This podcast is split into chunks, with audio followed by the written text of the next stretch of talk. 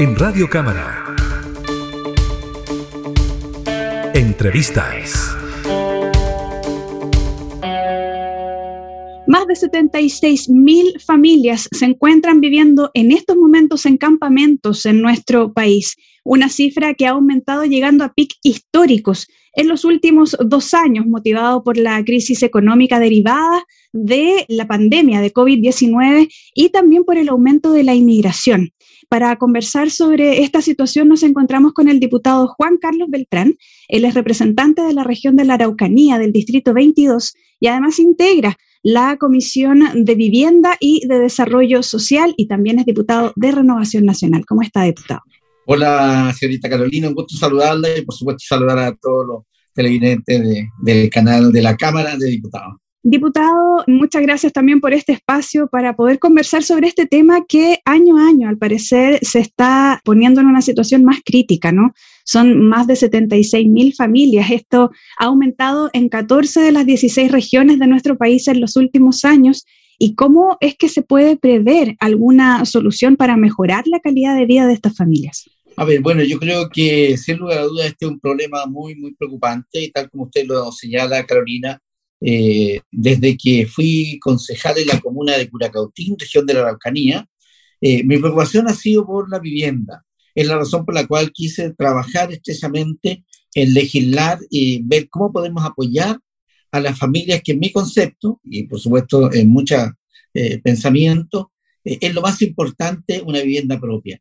Todo matrimonio, toda pareja, porque hoy día también cierto, estamos hablando de pareja, eh, necesita un hogar, necesita un techo en donde poder criar, educar y formar a sus hijos. Por lo tanto, esto para mí es muy, muy importante el tema de la vivienda. En segundo lugar, lo que usted señala, efectivamente, eh, cada vez eh, es un tema muy complejo y se va a ir eh, acrecentando en forma muy, muy considerable. Yo traté de buscar algunos antecedentes, porque esto me, y que lo agradezco en todo caso, me solicitaron ayer, eh, fíjense que solamente en la región de Valparaíso el año 2019 teníamos 181 campamentos. El año 2021 ya aumentó en un 24,31%, es decir, 225 campamentos solamente en la quinta región con 23.800 familias aproximadamente. Si usted le, suma el resto del país, estamos llegando a 76.000, que es un, un número muy, muy importante. Bueno, yo creo que hoy día, eh, el, indistintamente del gobierno, yo quiero dejar muy claro, porque siempre he señalado que uno tiene que trabajar por las personas, indistintamente quien esté gobernando, eh, pero tenemos que tener eh, la mentalidad, tenemos que tener la, la, fuerza de realizar cosas diferentes para poder apoyar a aquellas familias que tanto lo necesitan. Y aquí yo quiero señalar abiertamente, Carolina, que el tema de la vivienda y de los campamentos no solamente afecta a la gente que ha llegado de distintos países del mundo, sino que también a los propios chilenos.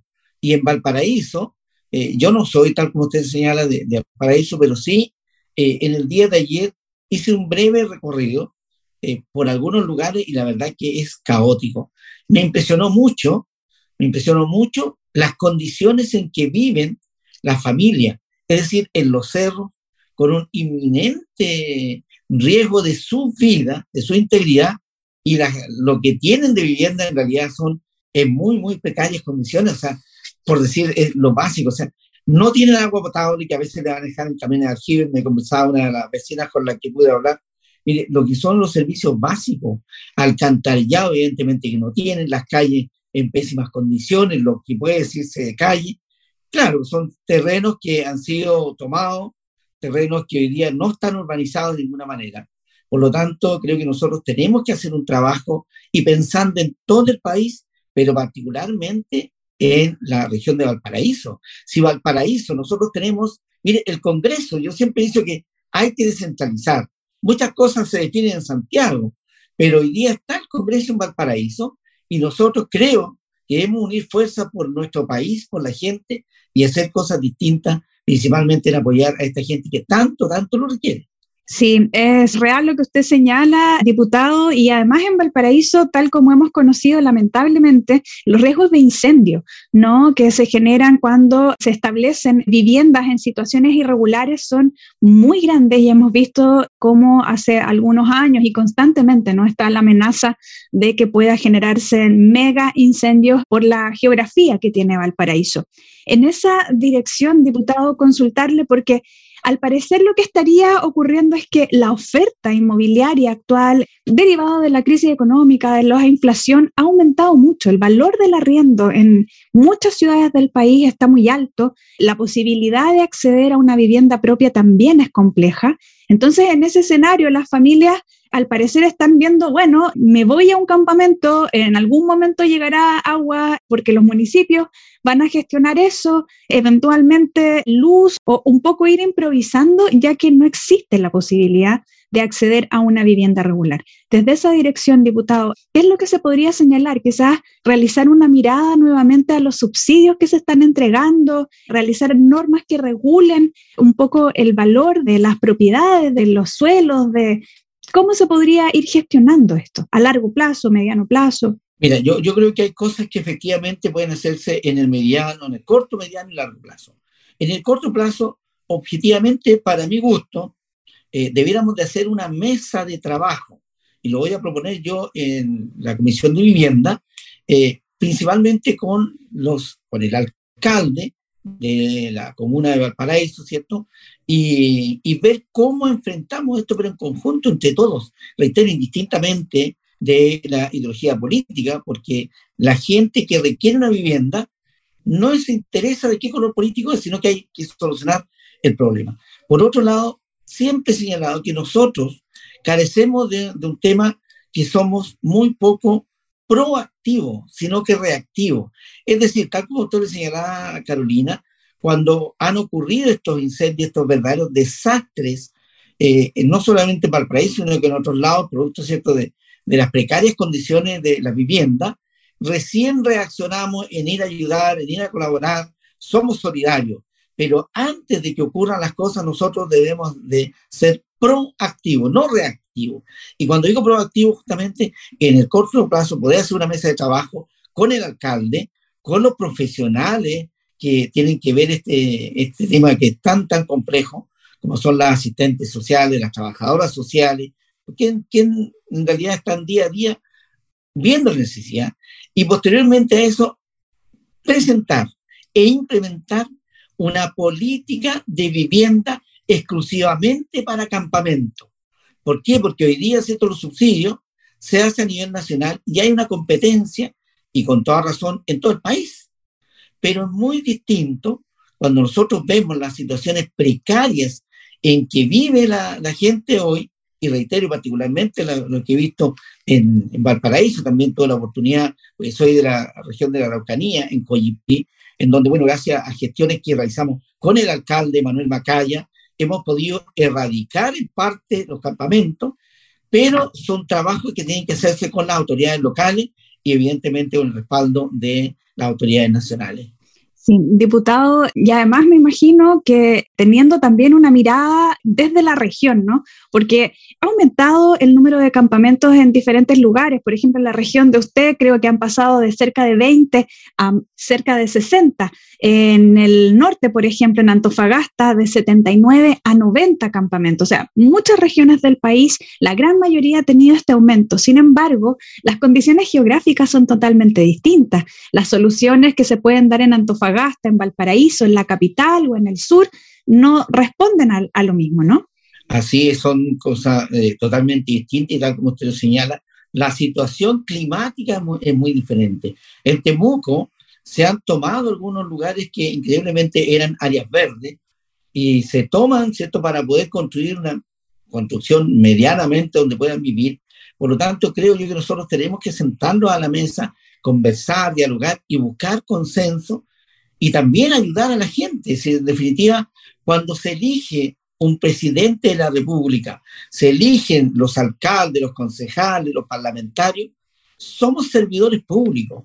Somos para unirnos entre todos, dejar de lado la diferencia política, al menos en este tema de la vivienda, en el tema social, que es tan sensible como una casa propia, y trabajar todo por un bien común. Por eso es que digo yo que hay situaciones que podemos hacer en el corto, en el mediano y en el largo plazo, porque a largo plazo, ¿cierto? Debiéramos ir erradicando los campamentos y para erradicarlos tenemos que hacer, no sé, convenios, ya sea con Servio, con bienes nacionales, si logramos tener terrenos que son de bienes nacionales, poder destinarlo para vivienda y solucionar la problemática, la problemática que afecta a muchas familias. Y aquí, cuando recorrimos, cuando visitamos un campamento, vemos que hay menores de edad, hay niños, hay adultos mayores. Entonces, eh, la situación es muy difícil de abordar, pero hay que enfrentarla. Hay que enfrentarla y buscar soluciones entre todos.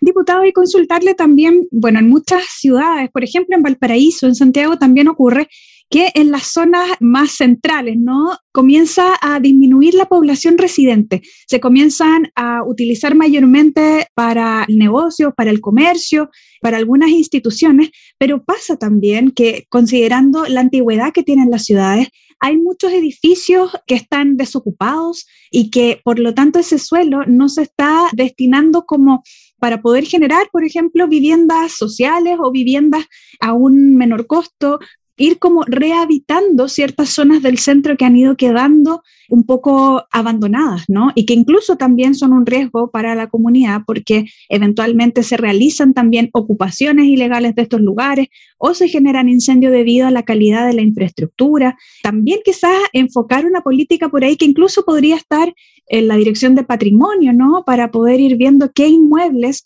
ya se encuentran en condiciones precarias y que podrían darse nuevamente un, nuevo uso de ese suelo. Y es tal como usted lo señala, eh, recordemos que las municipalidades son autónomas, es decir, cada alcalde con su consejo municipal pueden dictar ordenanzas y dar los plazos respectivos para poder ubicar esos terrenos y destinarlos a algo útil, porque efectivamente hay muchos sectores, y no solamente en Valparaíso, sino que en todo el país, que hay terrenos, que hay edificios abandonados durante muchos años y que vas a ser un foco de delincuencia. Por lo tanto, ¿cierto? yo creo que sí, reitero, si se unen las autoridades de las comunas con las autoridades nacionales, hoy día estamos iniciando un nuevo gobierno, indistintamente, reitero el color, pero yo creo que tenemos que trabajar en conjunto para buscar soluciones. Eh, al menos esa es mi ilusión. Yo siempre eh, soy una persona de terreno. A mí me gusta estar en la casa, vivirlo y observar, porque es muy distinto ir a un campamento a lo que le digan. Usted se sinceriza mucho más cuando ve a un niño que está corriendo y que no tiene agua potable, que no tiene los servicios básicos. Yo hoy día me levanto, tengo el agua, tengo la ducha, pero hay muchas familias que no tienen nada de eso. Nada, ¿entiende? Entonces, ahí es donde hay que sensibilizar a toda la gente y todos aportar un granito de arena para salir adelante en esto. Así es, diputado. Muchas gracias, diputado, por este tiempo de conversación y poder ir evaluando, ¿no? Cuáles serían las posibilidades para ir nuevamente mejorando la condición de vida de las familias que se encuentran en esta situación. Al contrario, Carolina, muchas gracias a usted por su gentileza, por su al canal, y hago un llamado especialmente al alcalde de la comuna de Valparaíso a que nos unamos, a que podamos reunirnos y buscar en conjunto una solución para ayudar a la gente, indistintamente quien sea, sea de nuestro país, sea del extranjero, son seres humanos que necesitan mejorar su calidad de vida y por supuesto en donde poder tener sustento para su familia. Muchas gracias Carolina, que tenga una excelente semana. Igualmente, hasta pronto. Hasta pronto. Entrevistas en Radio Cámara.